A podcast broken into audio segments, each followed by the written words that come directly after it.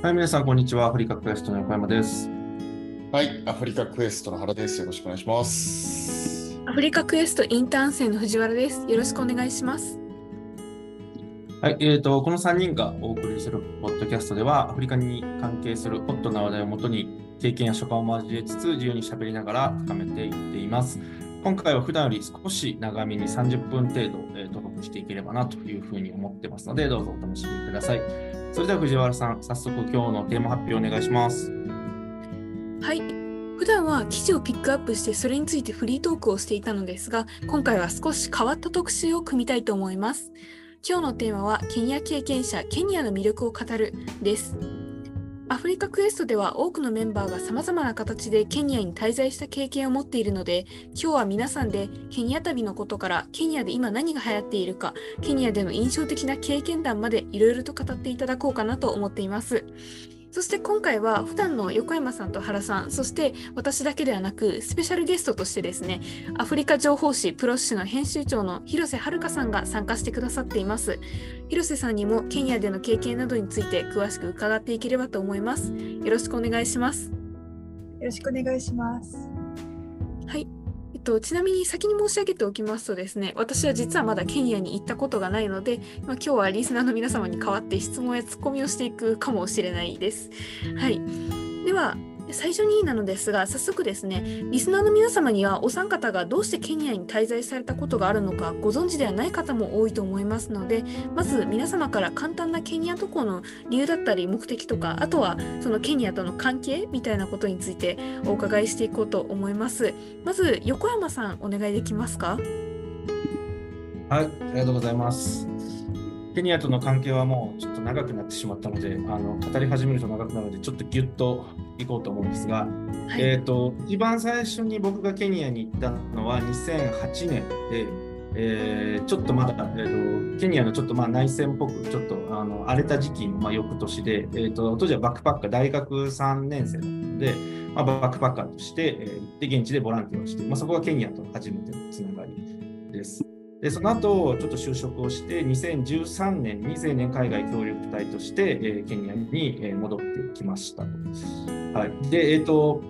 目的はまあ、その協力隊なんで一応ボランティアで来たんですけど、まあ僕はこのビジネス、えーえーケニアでやりたいなと、まあ、ケニアっていうかまあアフリカでやりたいなと思っていたので、えーまあ、それで協力隊に応募して、まあ、もともとケニアは特に志望してたわけじゃないんですけれど、あの協力隊事務局から、まあ、ケニアに行けって言われたので、まあ、ケニアに来たというのが、まあ、実は最初のあの関わりの最初だったりはします。そこは実はその深い目的はないんですね、ケニアについては。で、まあ、そこからケニアとの縁が始まるんですが、まあ、の協力隊でいて、まあ、運よくビジネスの種を見つけたので、まあ、そのままケニアで、え1回目の起業をして、えーサイザルっていう伝統雑貨、こっちの伝統雑貨、まあ、麻みたいなのがあるんですけど、まあ、それを使ってカゴバッグを、えー作るというビジネスを始めたので、まあ、最初はボランティアで、その後ビジネスっていう、えー形でケニアと関わるようになりました。で、えー、とその後は、えー、とその会社を一回、えー辞めて、えー次に開発コンサルの会社に就職して、次開発コンサルとして、えーケニアにまた、えー次はビジさらに今度ビジネスコンサルみたいな格好で、まあ、ケニアに戻ってきて、日系企業の進出のお手伝いをしていました。まあ、調査も含めてやってました。で、まあ、これを、えーやってるんで、それも今もやってるんですが、今はそのこ開発コンサルもやめて、えーまあ、厳密に言うと3度目の起業になるんですが、えーまあ、新しく自分の会社を作って、今こっちで、えーまあ、進出のコンサルももちろんやってますし、まあ、プラスアルファ、えー今度は現地のスタートアップですね、今盛り上がっているので、まあ、そこに対する投資とか、まあ、アクセラレーションとかっていうことで、まあ、あとは NGO もそうですが、まあ、現地の人向けの、まあ、えー支援とか、えー一緒に活動していくみたいな格好で、まあ、今関わっていて、なんやかんやでもう9年目になって、次の来2023年1月で、えー丸10年を迎えるという、まあ、だいぶケニア歴が長くなってしまったというような感じです。なるほど。ありがとうございます。あ、これはすごい面白いですね、やっぱり。で、そしたら、はい。お願いできますか？はい、。えーっと、私もまあ若干、まあ、横山さんと被るところはあるんですけど、僕の場合はどちらかというと、学術系のなんかこう、まあ、人生を歩んできたというか、まあ、大学院に、大学が北海道行って、でその後にまあ大学院に行ってでたまたまその大学院が国際農業開発学っていうで、まあ、その熱帯農業とかやるところだったんですよ。で僕はね、その熱帯農業の作物を食べた時に体がどういう変化を起こすのかっていうのをその運動生理学とか、まあ、そういうところから研究することをやってたんですけど、まあ、その中で、まあ、そのこれも本当にたまたまなんですけど、まあ、お前その僕芋の研究したんですけどそのヤムイモを、あの作ってるとこ見たことあんのかって言われて「いや見たことつって言ったらじゃあなんか、はい、パプアニューギニアに行けって言われて 行かされる。てますね。はい。その時に僕本当に英語とかできなくて、まあ、大学院あのまず一回大学院に僕落ちてるんですよ。英語はできなさすぎあはい。はい、でその後英語勉強して大学に入ったんですけど入った先での大学院の授業も全部英語だったんで、えー、しんどい思いをしてでさらにパプアに行ってリアルカンバーゼーションしろみたいなことを、はい。まあ、言われると。で僕が受けたショックが、まあ、2つあって1つはそのまあ日本語以外は喋れないと、まあ、世界広がらないなっていうことと、はい、あとはまあその行った先のねパプアニューギニアの子供たちがまあなんかこう日本の子供たちより幸せそうだなみたいな、はい、そういうのをまあちょっと見たと。でまあそういうのがあったんだけどえっとでそれが終わって、まあ、そういうなんかちょっとこうモヤモヤした思いを残しながらその、まあ、たまたまその助手先生になるうんと、ポジションが空いてたんですよ。で、僕は助手になって、大学のね、大学の先生を1年間やったんだけど、で、その後、別に就職活動とかもしてなかったんで、けど英語の力を伸ばしたいなと思って、なんか方法ないかなと思ったら、まあ青年、まあその学科ってすごい青年会協力隊がいっぱい行く学科だったんですよ。研究室もそうだけど。で、いや、ちょっとこれ俺も言っとかないといいとか悪いとか言ってらんねえなみたいな。青年会協力隊って僕、昔はすごい否定的で、これ、本当にあのやる意味あんの？っていうのを言ってたんですよ。帰国した隊員、あのその学科の中に帰国隊員が4人とか5人。とか。その青年会協力隊行ってなんか意味ありましたって世界変わりましたっつって。言 うみたいな。結構最悪な。すごい否定だけどまあ行ってみてまあ世界はちょっと変わらないんだけど 2年間じゃ。だけど、はい、まあ、自分の中は、まあ、ちょっと変わってでそこからやっぱその開発途上国とかそういったところやりたいなと思っててで、まあ、その後大学にまた勤めたんですよね。でそれは産学連携って言って大学と企業がその大学技術を使って技術あのどういうふうに世の中に産業を出していくかみたいなプロジェクトをやってて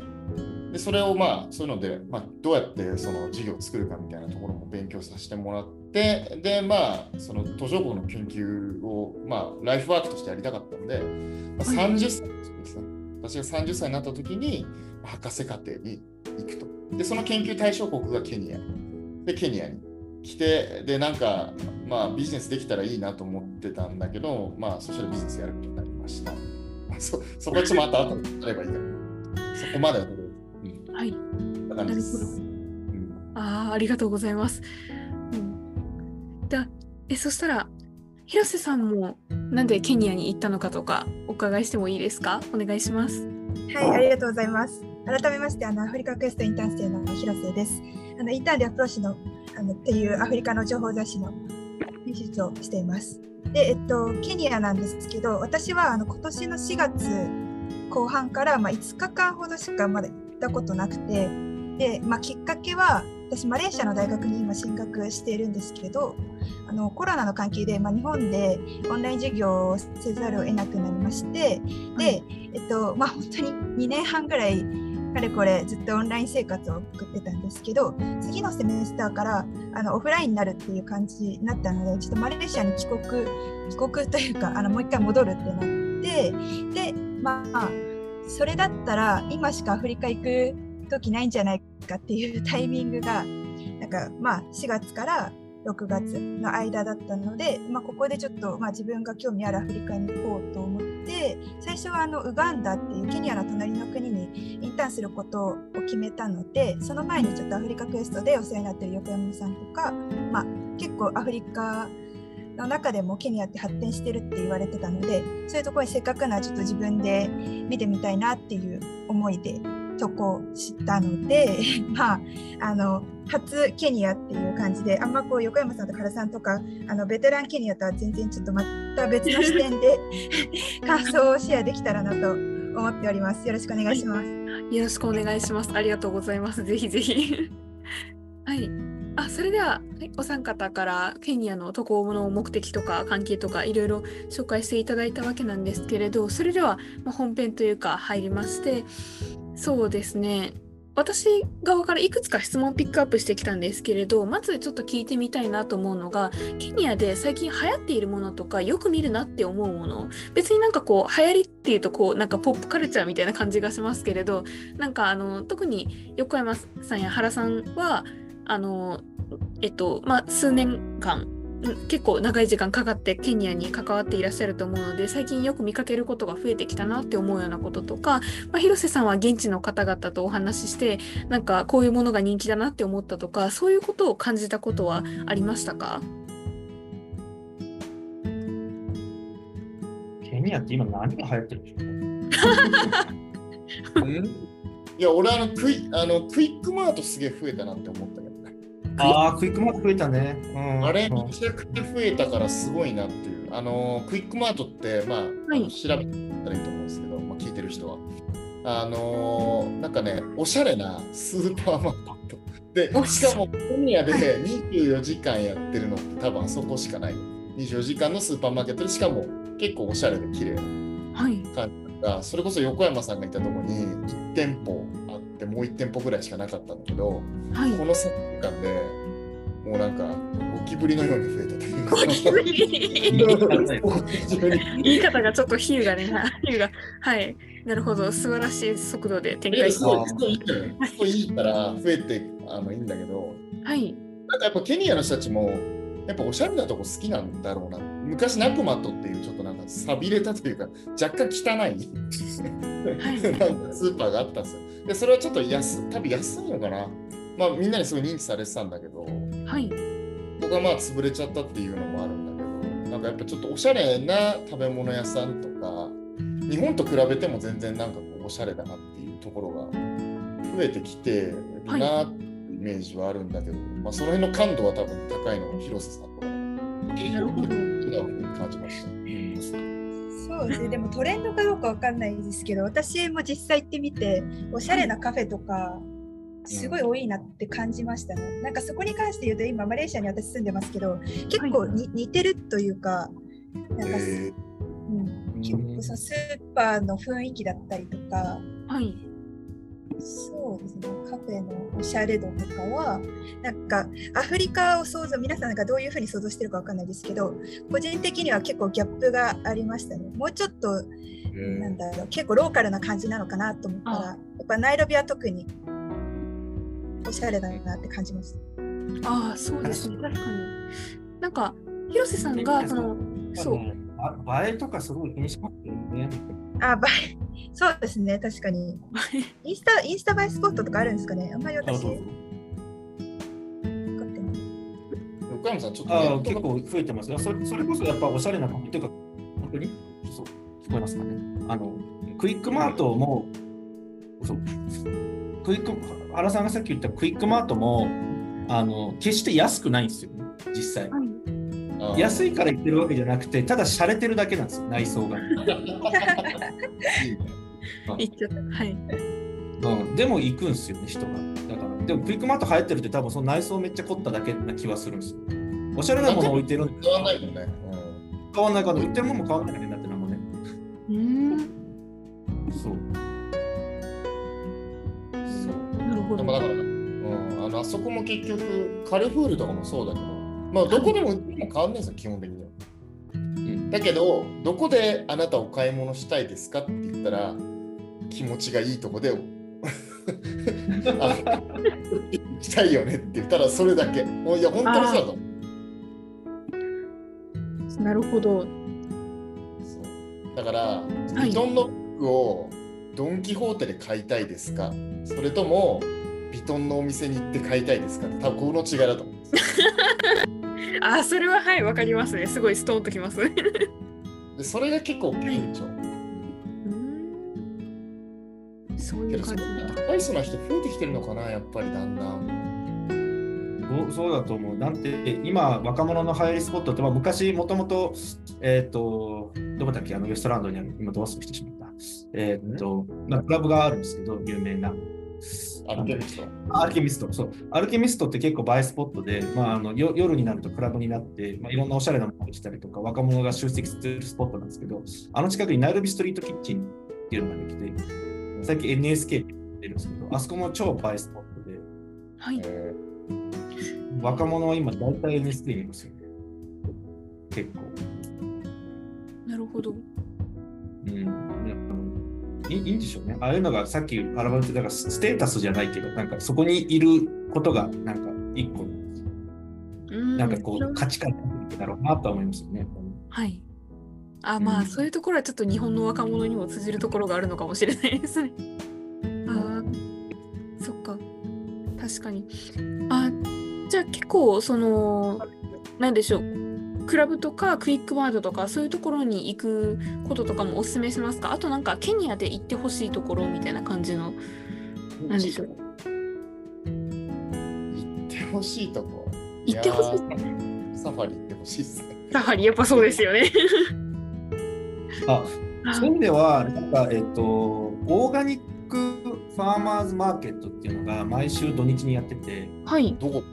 土曜日はね、結構あのカレンっていうハイソな地区に、えで、ーカレン左の場所にやってて、で、カレンの方はもうめちゃくちゃすごくて、まあ、それぞれなんか今、オーガニック、いわゆるその体にいいものとか、ちょっとオリジナルみたいなのがみんながこう出店出してて、はい。で、結構あのドラフトビール、クラフトビールも飲めるし、なんかそのオリジナルのご飯もそこで食べれるしみたいな感じで、結構ね、土曜日とかね、そこ、昼間から夕方、夜までやってるのとしょうがないんですけど、結構人が今集まってます。へえ。スモールビジネスやってる人たちが結構そこに来て自分のお手製のものを売ってます。なんかオーガニックなジャムとか、なんかまあそんなの始めて、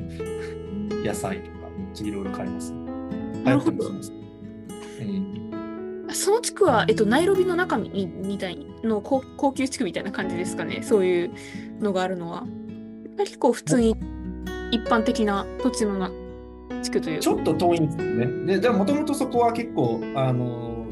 植民地系だと思うんですけど、確かイギリスとか結構ね、人たちが結構住んでるカレンブリックセルとかがあるんですよね。なるほど。そう。ちょっと、でも大きなモールとかがあって、最近デカトロンっていうあのヨーロッパ系のスポーツショップも来て、めっちゃ安くいろんなものが買えるようになってたまにそこに買い物に行ったりします。へえ。楽しそうですね。え、広瀬さんはケニア回ってる時になんか高校印象的だったっていうものはありましたか？印象的だったところ、はいそうですね。私もサファリはあのナイロビ国立公園のサファリ行ったんですけど、はい。あそこももちろん良かったんですけど、そのドライバーさんにあのマサイマラとかもっと大きなところ行った方がいいって言われて、へなんかもしサファリ行くならそそっちの方がいいのかなって、まだ行ったことないですけど、個人的には思ってます。マサイマラって結構よく名前聞きますね。何か特別な場所なんですか？名前しか知らなくて。いや、まあいえ個人的にはあれひ広いってだけなんじゃないですか。え動物動物いっぱいです。そうですね、はいマサイマラは大きさとしては大阪府ぐらいしかなくて、実は小さい方なんですけどあ、そうなんですね。へえ。そうただあの、セレンディティっていうけタンザニアのサファリともつながってて、ここはいがライオンキングの舞台になってるんですよね。ああ、なるほど。はい、なんで動物があの腐るほど見れます。動物を見たければ、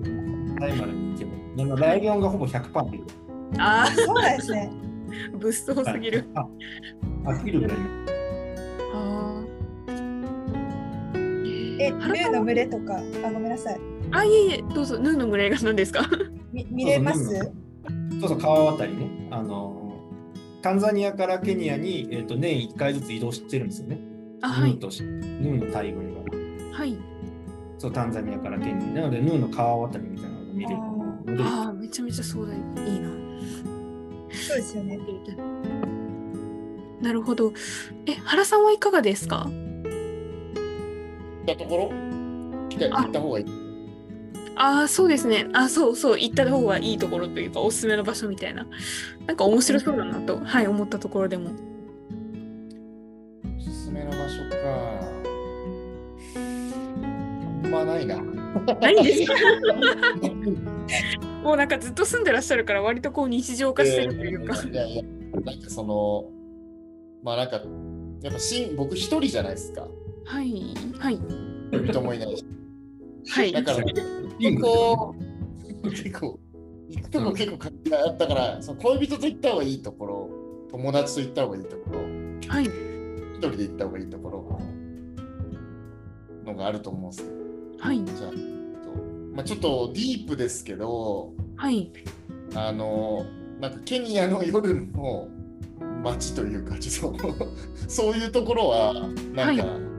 あの、もし機会があれば見に行ったら面白いんじゃないかなと思う。危ないけど。確かにそれはそうですね。はい。危ないけどあの若干そうですよね。自己責任ちょっと混じりますけどね。でも、面白そう。おすすめしないんだけはい。ど、そういうのはなんかまああるかなと思います。なるほど。うんあ確かに外国の夜みたいなもの結構昼間と顔が違いますもんね。それは私もそうそうやっぱり昼間は、うん、昼間はまだなんかいいんだけど、夜はちょっとかなりやばいところとか。ああ、なるほど。まあ、あとはケニアのクラブとかって面白いんじゃないですか。なんかみんな踊り上手だからすごい。ええあなんかうん行ったら面白いと思います。ーそっか。うん、確かにアフリカ行った人みんな夜クラブ行って現地の人たちと踊りまくってる ストーリーズがよく上がってる。そうか。だまあ、だけど全て自己責任で。はい、そうですね。そう、このポッドキャストを聞いてる皆さん。ポッドキャストはえなえ責任を負いません。ははい、いかなる責任も負いませんので、はい、ご注意ください。くださいという、はい一応こうですけど。それではじゃあ次の質問なんですけれど私これちょっと気になってるのがそのケニアの人たちってどんな感じなのかなっていうかこう人と接してみた感想みたいなものをちょっと伺いたいなと思ってて、まあ、これ面白いなと思ったところからこんな一面があったのかってちょっと面食らったことまで はい何かちょっとエピソードなどあれば伺ってみたいんですが広瀬さんはまずいかがでしょうか？そうですね。でもアフリカ結構共通することが多いのかなと他の国でも思うんですけど、やっぱりなんか気さくに話しかけてくれるっていうのはもちろんあって、あとケニアはなんかあの民族とかに対してのリスペクトがすごい多い印象はい。なんか自分のことをケニア人ってもちろん言う人もいるんですけど、はい。そうじゃなくて例えば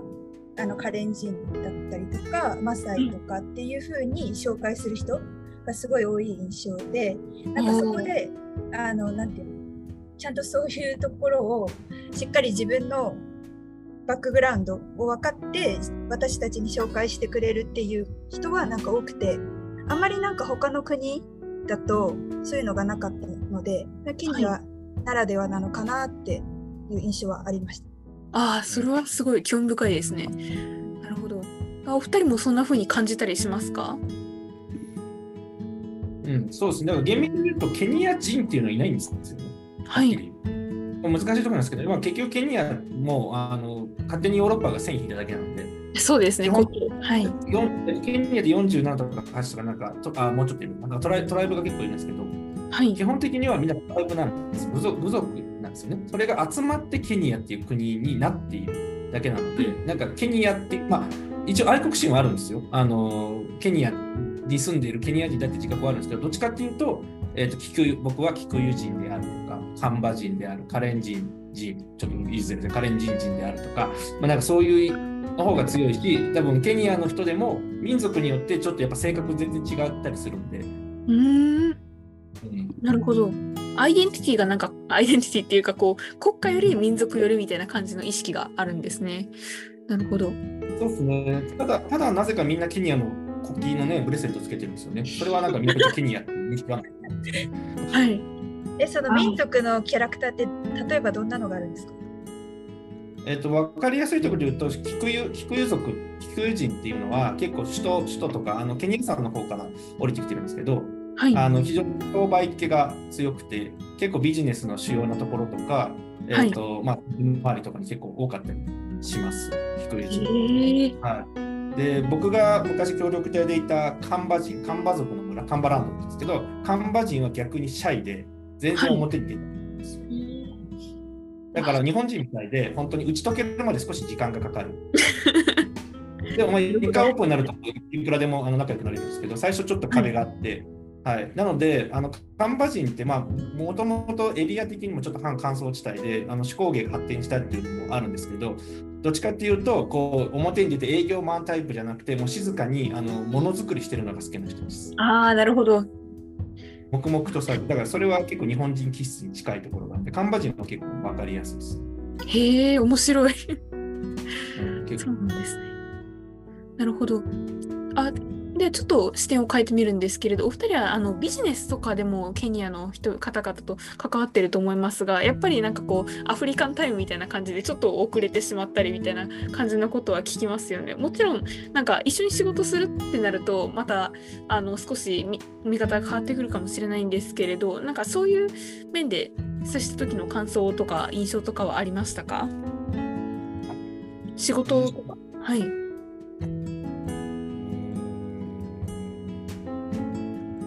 ね。はい、日本人と働くのともまたちょっと違うんかなと思うんですけれど。うんうんまあ、印象か。まあ、なんか物取らないかなとか、そういうことばっかり最初は気にしてる。やっぱ協力隊だからね、なんかそういうのを気に、ね最初はあそうですね。そう。まあ、だけど、うん、まあいい人もいるし、変な人もいるし、みたいな。はいあんま変わん僕はあんまりそう考えないようにむし。そういうなんかトライブスとか。あるのかもしれない。うちの社員ももしかしたら全員同じ、その部族なのかもしれないけど、確認したことない。あ、そうなんです。確認したことわかんない、わかんない、わかんないけど、ううんん、そういう話はあんまり出てこないから、うちの会社の中で。もしかしたらたまたま同じ、あ、けど、そうか、けど同じ人かもしれないな。内馬車で、一応みんな会ってるから、内馬車のところにいる。あれなんだ。その社社員同士でローカルラングエッジ使ったりしてる？いや、いいな最近喋ってると思うんだよね。あじゃあちょっと部族違うかもしれない。なんか部族が出したら結構やっぱ同じ言語で話しがちだから。うん、いや、ああ、確かに。はないと思うんだよ。俺はちょっとああんまり聞いてないむしろ。もしかしたら一緒なのかもしれない。だから、それでなんかうまくいってるのかもしれない。わかんない。知らず知らず。なんかちょっと原さんにもちょっと聞いてみたいんですけど、なんかケニアで同じ人と接するのにも、例えばその、えー、と学生っていう身分とこうボランティアっていう、まあ、協力隊っていう身分とビジネスの身分って全然違うじゃないですか、人と接するとき。ああなんかビジネスの方がより難しいなって思う。だから協力隊の時とかすごいすぐ、なんていうんですか、まあ、結局こっちは何かをしに行ってあげてるわけだから、なんか結構向こうもウェルカムでどんどん受け入れてくれたり、まあ、ボランティアっていう立場もあるから結構より深くなったりするんだけど、なんかビジネスってなるとどうしてもちょっとビジネスライクになったりとか、より違う側面を求めたりとか、うんちょっと警戒したりするんだけど。そうね。それは何？向こうがあのこちらに抱く印象とかやり方がち違うんじゃないかって話。そうそうそうそう。あんま感じないそうね、難しいな。俺ちょっと協力隊がさ、あの、好きなんじゃないから、ちょっとなんとも言えなあ、いけどそうそうそううんそうね、けど学生っていう部分、えけど俺はなんか仕事で、仕事の方がいいなと思ってて、うんなんでかってなんかその学生の時って、まあ、なんだかんだ言ってあんま接点なかったりもするから、うんビジネスの方がいろんな人に会えるから、俺はなんか今の方が、まあ、多少警戒されるかもしれないけど、はい。なんか、うん、なんだろうな、そのいちゃんとバリューを与えて、ちゃんとお金払ってもらえたら、別に全然なんかそれはいい関係性で、まああるかなっていう感じかな。なんか、まあ俺らにウェルカムな人たちとしか会ってないからっていうのももしかしたらあるかもしれないけど。あそういう視点ではお金が絡むとちょっと人間関係変わるよねぐらい。あ、あ、それはそうですね。あまあそうかもしれない。まあ、それは日本でもそうか。うんうんどうだろうね。まあ難しい。ごめん。俺あんまりちょっとそこ感じない。だから多分横山さんの感じるんだと思う。俺そんな感じてない。うんうんあありがとうございます。そしたら、ちょっとまた別の質問をしてみたいんですけれど、なんかこれから結構、そのやっぱりアフリカの中で何、でしょうね、こう結構日本人の皆さん、ケニア行くじゃないですか。で、これからなんかコロナもまた解除され、いろいろな制限が解除されていく中で、どんどん人がケニアに飛んでいくと思うんですけれど、まあ、なんかこれだけは知っておけみたいな感じのことってありますか？ちょっとこう、あの自分の経験を踏まえてでもいいですしなんか治安上のことでもなんかあのマインドセットみたいな感じのことでも何でもいいんですけれどお願いできますか？あどなたからでも。思いついたら。え、ひろ、ひろさん行こう、ひろさん。これだけは、これだけは、なんなんだろう。はい。なんでしょうこう過ごしていく上の安全上のことでもいいですしなんかこうなんかまあなななんでしょう。なんかこう見たらいいよとかはい。なんかもうもうちょっと抽象的なことでもいいかなと思うんですけれど。はい。パッと言ってみるからはい。えでもこれだけはっていうか多分ケニアに行ったら絶対使わなきゃいけないの電子決済系だと思うんですけど。ああなるほど。それはなんか使わざるを得ないというかそのぐらい私も M ペサ向こうで初めて使ってはい、はいあんまりこう日本で最近電子決済めちゃくちゃ流行流行ってるというか多くそうですなってますけどね。はい。ケニアとかの方がなんかキャッシュレス化みたいなのは進んでるイメージがあってはいなんかそこで例えばまあえっとウーバーとかそういうの使うんだったら絶対そっちの方が楽というかわざわざお金を持ち現金で持ち歩くっていうよりかは電子決済の方が楽だし安全なのかなとは思ったりました。うんなるほどここに持ち歩きたくないよね。あそうですね。カバンとかめっちゃ気をつけてましたね。なんか私まだ海外で何か盗まれるみたいな経験なったことないんですけど、そんぐらはいいカバンの持ち方とかは、まあ、ケニア限らず海外では注意してたりとかして。なるほど。ああ、そうか、そうですよね。ケニア電子決済やばいんでしたね。エンペサのことはよく聞くんですけれど、そう、私はちょっと、ななんだろう？は半年いかないくらい前にあの電子決済入れた組なのでちょっと想像がつかないんですけれど電子決済で電子決済と治安の件については気をつけろと。なるほど。あその感じは多分原さんの方がちょっと詳しいと思うんですけど、例えばなんか日本、日本ワイズってなんかその海外送金できるアプリがあるんですけど、はい。ケニアとか現地でエムペサ口座開いちゃえば、そのワイズっていうサービス使って日本の銀行口座からエムペサにダイレクトに送れるんで、はい。逆にもう銀キャッシュが足りなかったら、クレジットカードでキャッシングよりも銀行口座から直接エムペサにシリキニアシリングで送って使った方が便利なんですよね。ああ、そうなんですね。うん初めて知りました。うんありがとうございます。ちょっと行く行く時に活用させていただこうと思います。ワイズですね。ありがとうございます。えっと、そしたら、えっと、横山さんはいかがですか？これを知っておけとか、なんか、こういうことは心に刻んでおいた方がいいみたいなことを、パッと思い思いついたらお願いします。まあ、僕から言うのは治安だ治安だけじゃないですよね。やっぱ治安ですか？はい。はい、あのナイロビからあのケニアの首都ナイロビから外に出れば、まあ、ちょっとモンバサを除きますけど、結構まあ基本安全なんで、どこも結構歩けたりするんですけど、ことナイロビにおいては、ああのパッと見穏やかで、あのすごくあの安全そうなんですけど、それでもやっぱりいろんなとかことが起きているので、でも最最低限、やっぱりその、まあ、今、ウーバーもね、結構あの2、3分できたりするんで、必ずドアトゥドアで動くとか、本当に短距離以外はほぼ歩かないぐらいで、危ないところには近づかないとか、さっき言ったその、夜夜遊びに行くのもいいんですけど、ちゃんとドアトゥドアで行くとかね、はい。っていう、もうあの最低限、ちょっとね、やっぱり、あの、言っても悪いんですよ。なんで多分在住者はもうあの自然と身につけてると思うんですけど、まあ、例えばあのすごく単純な話、タクシー乗ります。で、えっと、タクシーに乗った瞬間にとりあえず扉のドアを閉めるとか、はい。内側からね。そうするとあの止まってるのにガチャって開けられなかったりとか、窓を開けすぎない、窓から手入ってくる。ああ、で携帯取られたりするんで、なんかそういう些細なところなんですよね。そういうところを気をつけとくだけで、ケニアライフがすごく楽しくなります。なるほど。安全上の注意を重ねた上で楽しもうということですね。あありがとうございます。そうですね、今、ツイッターとか見てると、なんかすごいケニア楽しそうで、ツイッターとかインスタ見てるとすごい映えてるんですけど、みんなやっぱりそれの最低限のそのセキュリティの感覚を持って生活してる上での映えなんで、どうしてもその上上ばっかり、綺麗なとこだけじゃないっていうのが、現実、まあ一応海外のね、アフリカでケニア、そこだけ気をつけておいてもらえるなので、あのビビってきてもらう部分ぐらいがちょうどいいと思うんですけど。うん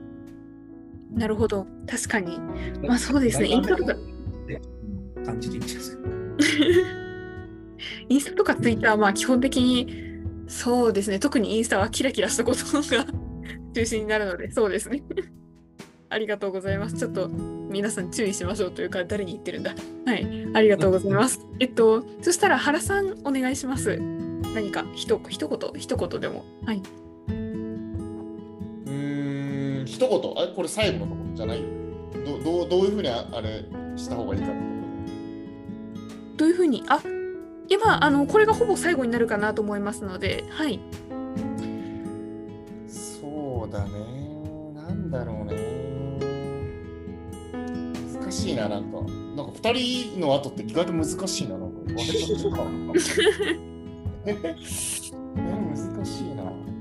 まあなんかあのご自分の経験踏まえてあのお二人と同じように治安に言及されてもいいかなと思いますし何かマインドセット的なことでも。マインドセットね、えー、ちょっと待って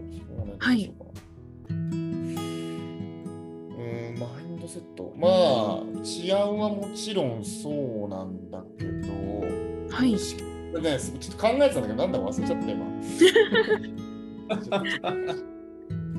あれは、はいえっと、ちょっと待ってね。な、な、な、な、何まあそうだね、あの、アプリとか意外と使えるものがあるんで、はい、なんかそういうのはちゃんと使ってもらった方がいいかなとか。まあ、ウーバーとかもそうなんだけども、日本だとウーバーってウーバーイーツしかないイメージ。ああ、それはそうですね、はい。そう、向こうに行けばウーバーが使えて、まあもうクレジットカードさえ入れとけばさ、まあそれで、はい決済できるから、もうそもそも現金持たなくていいし。はい。っていう、だから俺多分ケニアに来て、まだ現金、あの横山さんたちと飯食って割り勘した時の現金しか使ってないです。えー、マジですか？だから唯一使ってないのが割りしてるみたいな感じなんだけど、そのぐらいなんかやっぱキャッシュレス進んでるからね。うんあ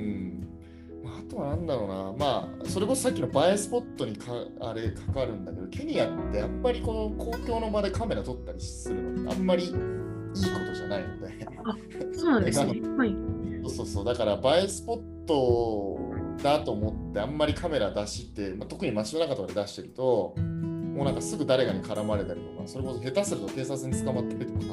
するから、なんかそういうの気をつけてほしいなって感じ。ああ。なるほど。感覚違います。だから僕も Vlog とか撮ったりするんだけど、やっぱセキュリティがいないところでカメラを出したりとか、はい、セキュリティの前でカメラなんか出したら、もう一発アウトっすよ。お前何だそれへえ。それはなんかこう盗難目的みたいなあ盗難というかこうあの難癖つけてお金を巻き上げるみたいな目的なのか単純にそのカメラで撮られてることが気に入らないのかどっちもですか？全部じゃん。全部 気に入らないとあとテロテロテロテロ対策。ああなるほどはいはい。とか撮ってるとそのテロにするんじゃないか特に警察とか。はいあなるほど一般の人じゃなくて警察もそういう反応するんですね。あ警察も反応すると思う。あ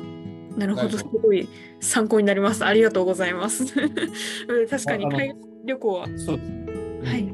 写真の件あの、結構、ケニア写真撮っちゃいけないところ多いんで、空港来て、はい、あのはしゃいで最初撮る人は空港撮ってダメなんですね、写真。えー、はい。あの国の国の管轄のものは撮っちゃいけないです。で、スーパーマーケットとかも基本的に写真ダメっていうマーク入ってるんで、スーパーとかモールの中でも基本は撮っちゃダメなんですよ。はい。はい、なんでそこは一応ルールとしてそうなってるんで気をつけた方がいいと思います。あの自分で撮るとかはまあまだギリセーフだと思うんですけど、やっぱり今ちょっとスマホ普及してちょっと感覚変わってきてますけど、もともと風景を撮るみたいな概念がないんですよ、我々みたいに。おはい。だからななんでここで写真撮ってんのって普通に疑問に思われる。じゃあ誰が撮ってんじゃない、何のために撮ってるの？って、いや、思い出のためだっつって言っても、思い出って何みたいな、なんかよくわかんない。けど、違う。我々思い出のために撮ってるツイッターに投稿するとか、なんか記念撮るんでしょ？うん、そうそうそう。あーそこはちょっと気をつけた方がいいですね。あありがとうございます。参考になります。はい。あはい、それではそろそろお時間になってきましたので、そうですね、ちょっとここは私にちょっと感想を あなんかね何かいろいろ言おうかなと思うんですけれど、あーそっか。今日ちょっと結構発見が多かったですね。なんかさっきまでお話ししてたそのカメラで撮るのはちょっと控えた方がいいというか、まあ場所を選ぶみたいなこともそうなんですけれど、まあ、まさかなんか原さんがその割り勘の時以外現金をほぼ持ち歩かなくても済むみたいな感じまでキャッシュレスが進んでるってことも結構衝撃的でしたしあどうしよう。むしろ私がケニアに行ったらちょっと電子決済が使えるかどうか。なんか慣れないな。まあちょっと心配ではあるんですけれどまあでも一方で結構そのケニアの人たちが割とこう民族によって違いはするけれど気さくな人がいたりとかまあそのそうそのオーガニックマーケットについてもちょっと気になったんですけれど見てみたいなって思ったりとかすごいいろいろ新しい魅力を発見することができましたのでもしそのまあリスナーの皆さんも気になったことがあればぜひ先にケニアに行くことがあれば チェックしてみいただければなと思います。はい以上です。横山さんお願いします。はいありがとうございます。あの、綺麗に、あの、今日のトークをまとめていただいてあり いえいえありがとうごはい、ざいます。あの、まあ、言ってもケニアとてもいい場所なので、あの、ぜひ、あの、中東、中東とかエチオピア航空とかで結構、あの、簡単に来れたりするので、あの、もうコロナだいぶ、こっちな、もうこっちコロナあったこと大体みんな忘れてるぐらい、あの、普通に日常生活を送ってるんで、あの、ぜひ遊びに来ていただければとます。はい。ということで、えー今回はこれで終わりたいと思います。はい。アフリカクエストでは、ポッドキャスト以外にも、えーアフリカクエストイノベーションハブというオンラインコミュニティだったりとか、えー YouTube、Twitter などを通じてアフリカの情報を、えー発信をしています。えーとこちらの SNS リンク、えー貼ってますので、えーと少しでも気になった方は、えーと概要欄見ていただいて、フォローいただければと思います。それでは本日も聞いていただき。ありがとうございました。ありがとうございました。